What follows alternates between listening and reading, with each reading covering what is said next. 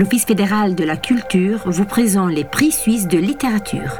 Une interview de François Desbluet réalisée par Valentina Grignoli.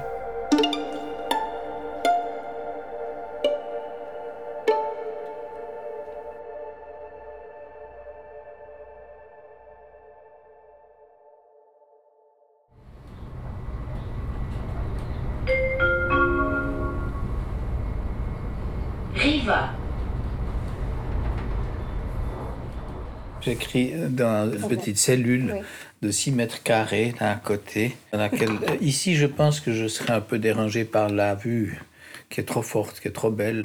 Là, c'est un peu plus. Euh, caché. Un peu plus caché, un peu plus monastique. Mais vous, on n'est pas loin.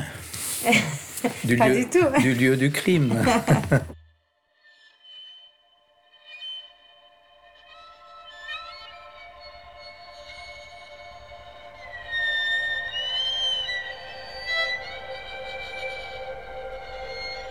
Je suis avec François Desbluet, auteur de La mort de Lazare, œuvre lauréée du prix suisse de littérature 2020. On se trouve à Rivaz, dans une maison historique qui donne sur les vignes du Lavaux, le lac Le Mans, et sur un verdoyant jardin fleuri qui me rappelle celui de Lazare même à Béthanie. Dans La Seconde mort de Lazare, qui a été publiée par les éditions L'Âge d'Homme, Desbluet, poète et écrivain d'une bibliographie remarquable et aussi professeur de français, me raconte la vie antérieure du protagoniste du dernier miracle du Christ, juste après son retour à la vie. Il le fait avec euh, grande délicatesse et poésie, nous délivrant un récit composé par des courts, parfois très courts chapitres, qui dévoilent en même temps la grande humanité de Lazare et de Débluet même. Que signifie survivre? Les pages de ce livre nous en proposent une très intéressante lecture. Mais commençons par le début, François Débluet.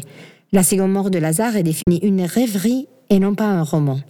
Pourquoi Rêverie, parce que d'abord c'est une tendance que j'ai, la rêverie depuis très longtemps, c'est dans mon tempérament, mais aussi parce que par rapport à ce récit qui a une source biblique forte, j'éprouvais le souci d'être libre. C'est-à-dire de dire c'est à partir de cette source que j'ai rêvé euh, Lazare, que j'ai mhm. imaginé, que j'ai construit quelque chose, et ça me donne une grande liberté par rapport par exemple, à des théologiens qui voudraient me faire un procès parce qu'ils me diraient mais non, mais c'est bien, et puis ça c'est pas juste, et puis ça c'est pas vrai. J'ai essayé d'être aussi rigoureux que possible et aussi fidèle que possible à l'histoire, si on veut, avec un grand H. Euh, sauf sur un point, la non-répression de Lazare euh, parce qu'il est adultère à un moment donné, mm-hmm. euh, là, historiquement, c'est faux. L'idée de rêverie m'autorise euh, des, libertés. Voilà. Oui. Le livre est un récit intime de la résurrection de Lazare et de sa seconde vie, mais c'est aussi surtout un livre dédié aux survivants. On le découvre dans les premières pages mhm. déjà. Quelle idée naît en premier? Avant l'idée de survivant, on parlait de Lazare, et puis après les deux se sont mêlés. L'origine de, ce livre et de cette grande rêverie, finalement, c'est une idée qui m'est venue un jour au volant de ma voiture. Je ne sais pas pourquoi je pense à Lazare. Euh, tout d'un coup, parce que je ne suis pas plongé constamment dans des questions de cette nature, mais je me dis, dans le fond, cet homme est revenu à la vie, et puis après, et après. Donc, euh, personne ne nous dit qu'il a été euh, monté, qu'il est monté au ciel, qu'il y aurait une ascension comme pour le Christ, comme pour la Vierge Marie dans, la théologie ou dans les récits évangéliques. Euh, qu'est-il devenu cet homme? Et, dans le fond, étant donné qu'il n'est pas monté au ciel, je dis ça comme ça, euh, il a bien dû mourir une deuxième fois. Et je me suis dit, est-ce que vraiment ça valait la peine? Donc j'ai commencé à me poser des questions. J'ai noté simplement cette question dans un carnet que j'ai toujours avec moi. Puis je me suis dit, voilà, euh, c'est fait, j'ai posé la question. Et après, elle est revenue pendant des mois, comme ça, des années. Mhm. elle, revenait, puis je ne savais pas qu'en faire, mais, mais j'avais envie de la creuser un peu. Mhm. Voilà, ça c'est le point de départ. Après, le, vous, vous employez vous-même le mot de résurrection. Il est discutable en réalité parce que dans le, le texte des évangiles en grec, il y a ces deux mots différents pour la résurrection du Christ et le retour de Lazare. Voilà, on touche à un problème très délicat euh, qui pourraient être d'exégèse, mais il y a des exégètes qui s'en sont occupés. Mhm. Et le Christ lui-même dit, mais non, il dort au début, je, vais le réveiller. Et il y a des ambiguïtés dans l'évangile, dans l'évangile même. Finalement, il y a un indice sérieux qui, qui paraît qu'il est mort, euh, c'est que c'est l'odeur. Mais autrement, on pourrait se demander s'il n'a pas fait une espèce de malaise, d'accident. Mhm. D'ailleurs, dans le texte, j'emploie toujours ces mots-là, de malaise, d'accident, plutôt que de mort, avec une sorte de marge de doute. Lui-même ne comprend pas ce qui lui est arrivé. Les autres, ou bien admettent que c'est un miracle, et alors voilà, ce qui fait scandale d'ailleurs, et ce qui provoque la condamnation à mort du Christ, c'est à cause de ça qui est condamné à mort. Il y a un lien de cause à effet direct, et puis, et puis d'autres sont sceptiques, et puis disent, mais non, c'est une mise en scène. Alors voilà.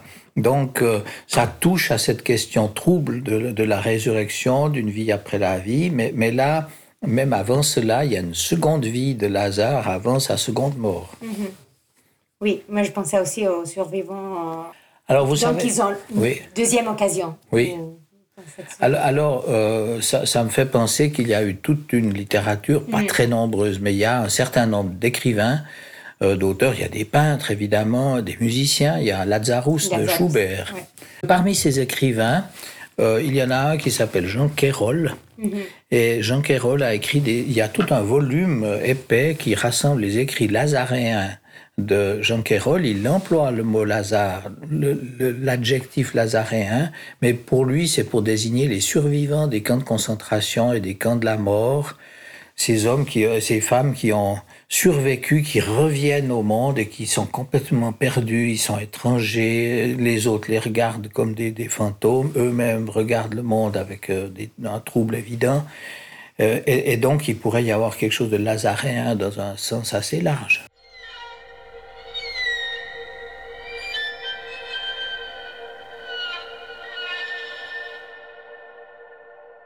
Chapitre 16, page 40-41.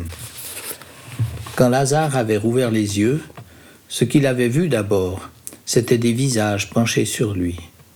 Il ne voyait que cela, oui, des visages qu'il ne reconnaissait pas, mais qui lui rappelaient tout de même quelque chose. Des yeux le regardaient, avec plus d'inquiétude que de compassion. Ces regards produisaient sur lui un vertige terriblement désagréable. Il lui avait fallu du temps et un effort considérable pour repérer enfin avec certitude le regard d'Abigail. Mais cela n'avait pas duré. S'était-il endormi à nouveau? Lorsqu'il était revenu à lui, c'est Thaddée qu'il avait cru reconnaître, son ami d'enfance, le plus ancien et l'un des plus fidèles. Et il lui semblait que Thaddée voulait lui parler. Mais Lazare voyait ses lèvres remuer, et aucun son ne lui parvenait.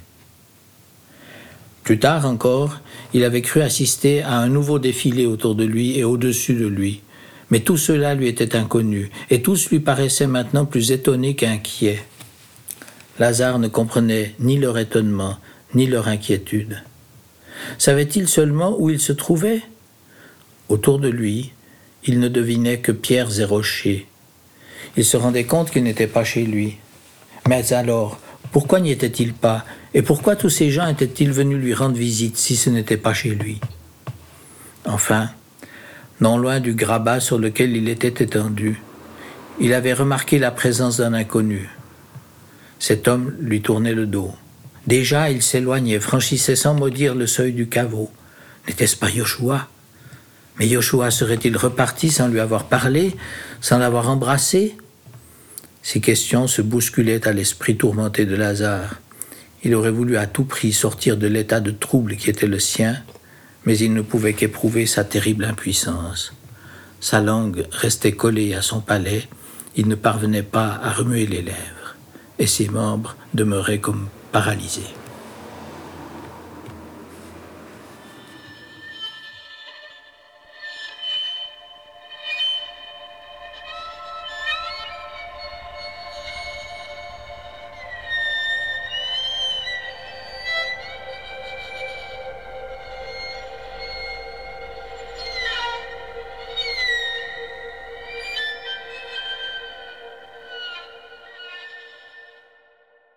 Lazare Et qu'est-ce qui vous a le plus touché dans son histoire? Vous sentez-vous lié à ce personnage, à Lazare? Hmm.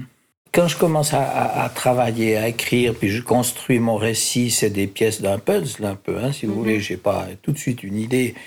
J'ai eu assez vite l'image ou l'idée de la fin. Donc après, je cherche des chemins pour arriver à la fin, qui est cette seconde mort, quand on trouve son corps euh, dans, l'eau noyée, dans, un petit étang.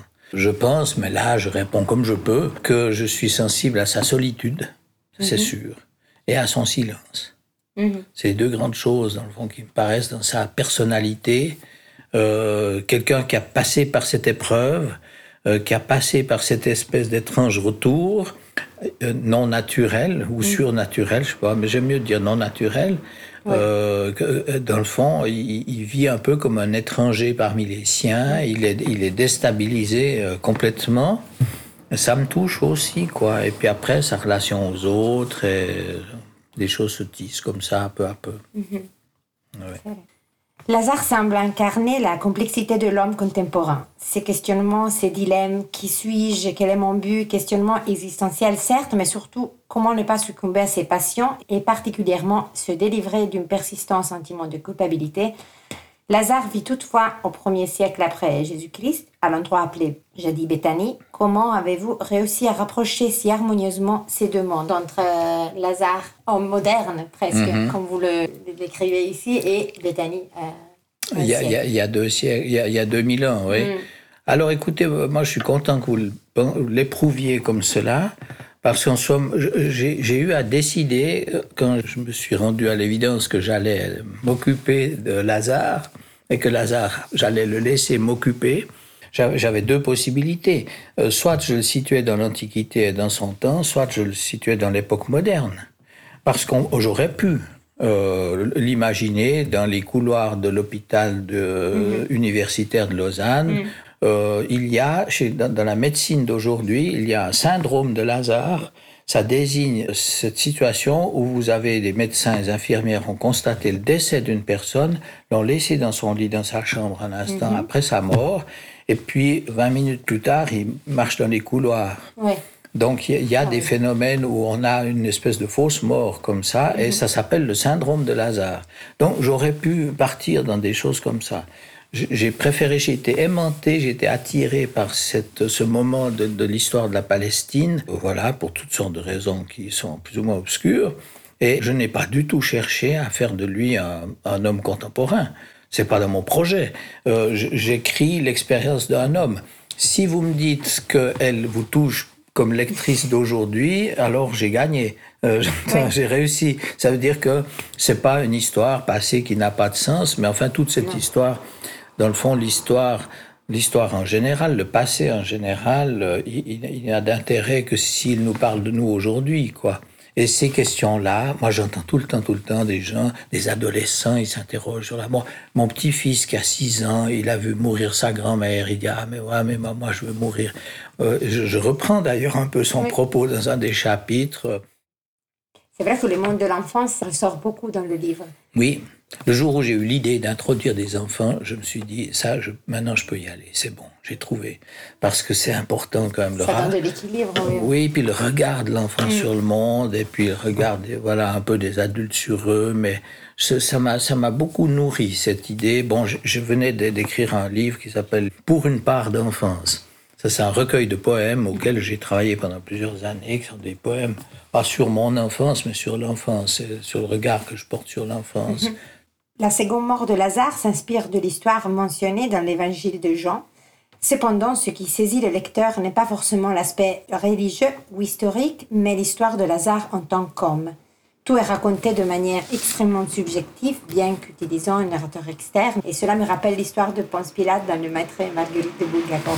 Vous avez été très habile à ne pas céder à la parabole. Comment avez-vous fait? Euh, Ce qui est juste, c'est que j'ai adopté le point de vue de Lazare essentiellement. Mhm. Parce qu'après tout, c'est aussi des choix. Mhm. Alors parfois, on a le point de vue de sa femme, mhm. euh, parfois on a le point de vue d'un voisin, parfois on a le point de vue des, des enfants, c'est pas...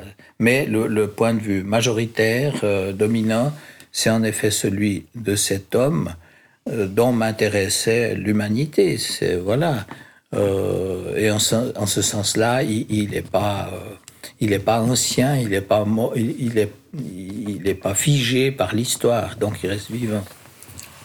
Chapitre 39, page 90 à 91. À quoi penses-tu lui demandait parfois Abigail, à la table de la cuisine où ils demeuraient assis, l'un en face de l'autre, à la fin du repas, ou d'autres fois lorsqu'ils arpentaient côte à côte le jardin et que Lazare ne desserrait pas les lèvres. À rien, répondait Lazare, le plus souvent, même quand ce n'était pas vrai. Certaines fois, c'était pourtant vrai. Il ne pensait à rien. Ce que l'on nomme penser n'était en lui qu'obscure divagation Ici, c'était le souvenir d'un paysage qui passait devant ses yeux, un paysage qui n'avait aucun rapport avec celui qui l'entourait, une montagne dont il avait entendu parler, surmontée d'une puissante forteresse. Là, c'étaient des caravanes de chameaux qui traversaient une plaine d'un pas rapide, et leur maître en avait perdu tout contrôle. Ou c'était encore une grande étendue de désert, un désert de pierre, recouvert d'une pellicule de poussière grise, presque blanche, comme si du sel s'était déposé là au cours des siècles. À rien, répétait-il. Et c'était, d'autrefois, un visage entrevu, un visage émouvant de jeune femme aux yeux brillants comme de l'ardoise, ou celui d'un vieillard dont les rides dessinaient un territoire tourmenté de terres creusées et desséchées à son front. À rien, Parfois aussi, c'était l'écho lointain d'une voix bien-aimée qui lui parvenait, celle de son père, celle de sa grand-mère, d'autres encore qui pourtant s'étaient depuis longtemps tues à jamais. À rien. De ces silences-là, il ne se consolait pas, et Abigail lui trouvait un air absent.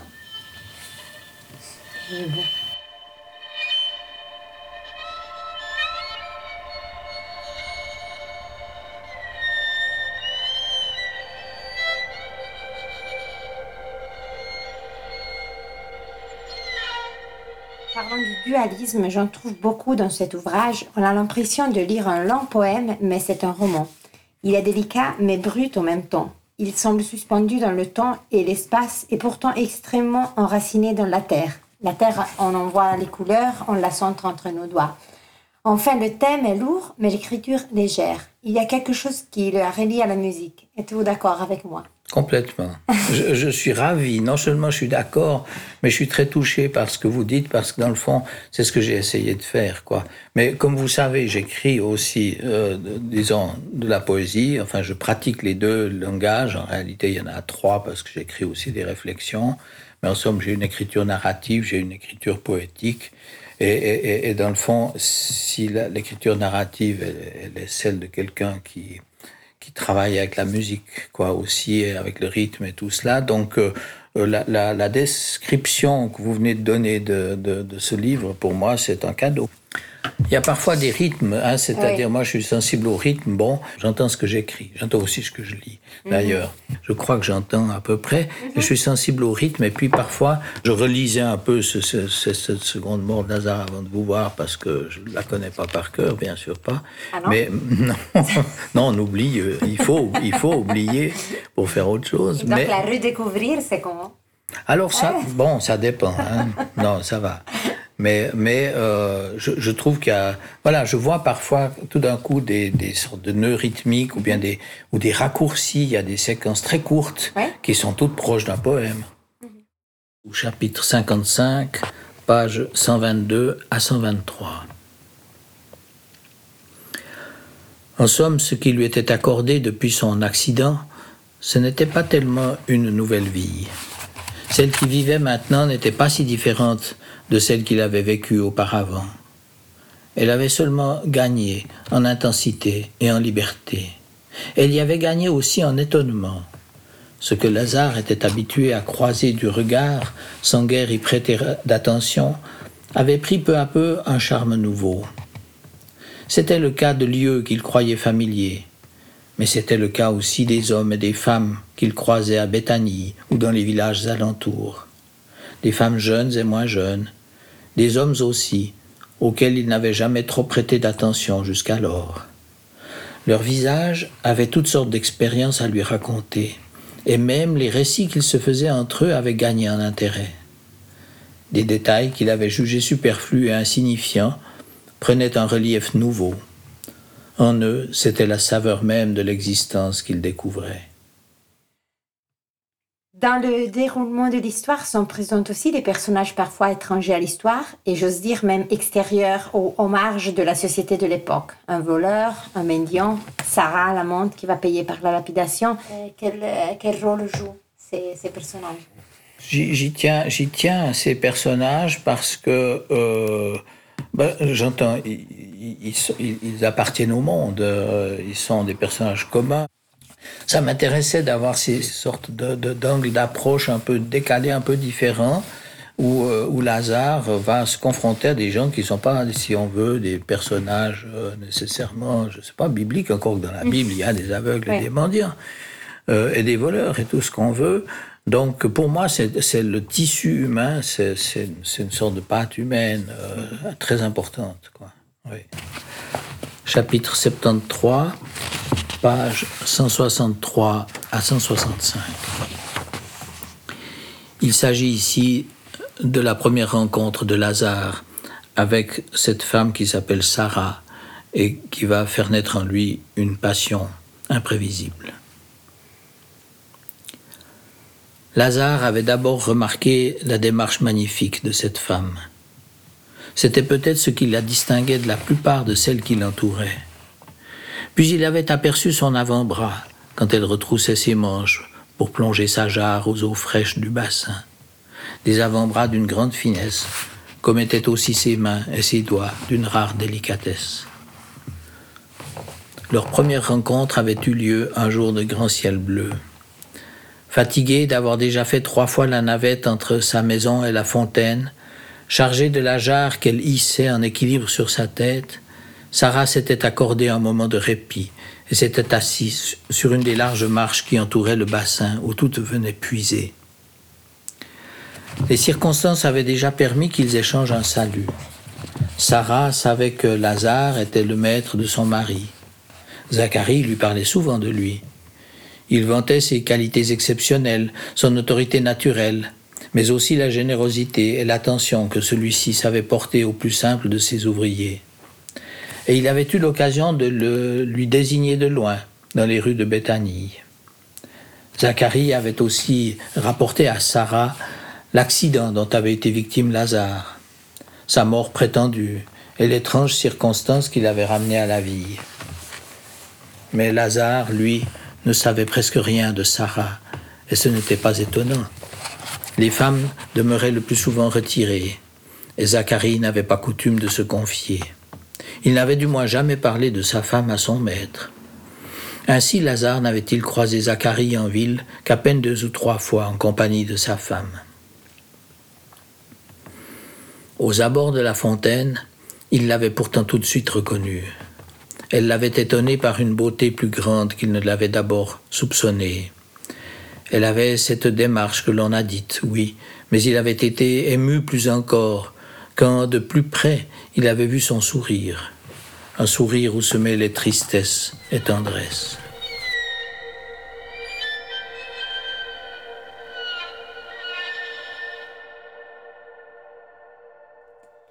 Venons au titre, la seconde mort de Lazare, il aurait pu s'agir d'une seconde vie. Au lieu de cela, c'est un second mort. Pourquoi? C'est vrai que c'est la seconde vie de Lazare qui occupe la majeure partie de la, pla de la place, si on veut, mais avec cet horizon auquel je tenais, parce que, comme je vous l'ai dit, j'ai assez vite eu ça comme point d'arrivée. Je savais qu'on arriverait à cette seconde mort. Et peut-être c'est aussi une sorte de, de, petite euh, stimulation ou provocation dans la mesure où euh, d'habitude, il n'y a pas de seconde mort. On, on, on ne vit qu'une fois, dit-on, mais on pense qu'on meurt qu'une fois. Euh, ça, c'est relativement banal d'avoir plusieurs vies, disons, dans sa vie. Oui. Mais d'avoir plusieurs morts, ça, je crois que c'est pas répandu. voilà. Chapitre 100, page 216 à 217. Sa vie, sa seconde vie, avait-elle vraiment valu la peine d'être vécue? Lazare en doutait de plus en plus. Loin des tentations d'autrefois, une nouvelle tentation était née en lui qui devait bientôt s'imposer comme une résolution sans appel. Sa mort, sa vraie mort, sa mort définitive, ce serait lui-même qui en prendrait le parti, lui-même qui en définirait le moyen, le jour et l'heure, pour autant qu'il fût possible de prévoir entièrement l'exécution d'une telle résolution. Lazare savait bien qu'il arrive à la volonté de chanceler en toutes circonstances. Il savait bien que son vœu de mourir ne suffirait peut-être pas, le moment venu, à sa réalisation, et qu'une circonstance d'apparence secondaire pouvait suffire à le contrarier.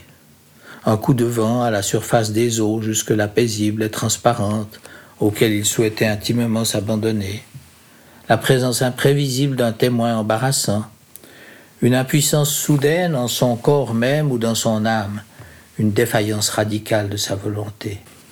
De tout cela, il avait conscience, mais par-dessus tout, il avait le souci de laisser à ceux qui lui avaient été chers et qui le demeuraient au plus profond le signe le plus clair que sa mort ne serait en aucun cas un reproche. Pour cela, il avait fait prier Thaddée, son plus vieil ami, le plus fidèle, de le rejoindre une dernière fois. À qui d'autre qu'à lui aurait-il confié cette sorte de testament? Ses enfants, ses sœurs, ses amis d'autrefois, il ne les quitterait pas parce qu'il se serait éloigné de lui, il ne, il ne les quitterait pas parce qu'il l'aurait abandonné à son sort et à sa solitude. Il les quitterait, il les quittera, parce que ce sont ses forces qui l'auront abandonné, parce que c'est le courage de vivre qui l'aura abandonné. Le courage qu'il avait eu de survivre à la mort de Sarah et à celle d'Abigail, il ne l'avait plus. Le courage de supporter une solitude davantage que physique, l'intime solitude qu'il s'était efforcé de combler depuis sa petite enfance et qui était restée chevillée en lui, malgré la présence de ceux qu'il avait aimés, celle enfin qu'il avait tenté de conjurer en rompant lui-même avec la compagnie des hommes et des femmes. Désormais, il savait son corps à bout de force, son sexe inutile, son cœur et son esprit épuisés. Les eaux calmes et blanches du lac tout proche, par un jour de pluie, par un jour de brume légère, lui seraient un parfait linceul. Il lui suffirait de s'y abandonner. Lesté d'une lourde pierre attachée à ses chevilles, il n'aurait qu'à conduire sa barque à l'endroit du lac qu'il savait être le plus profond, et celui-là n'était pas trop éloigné de la rive. Il s'y laisserait couler, et l'on n'irait pas l'y repêcher. On le dira disparu, et il n'y aura pas de mot plus juste.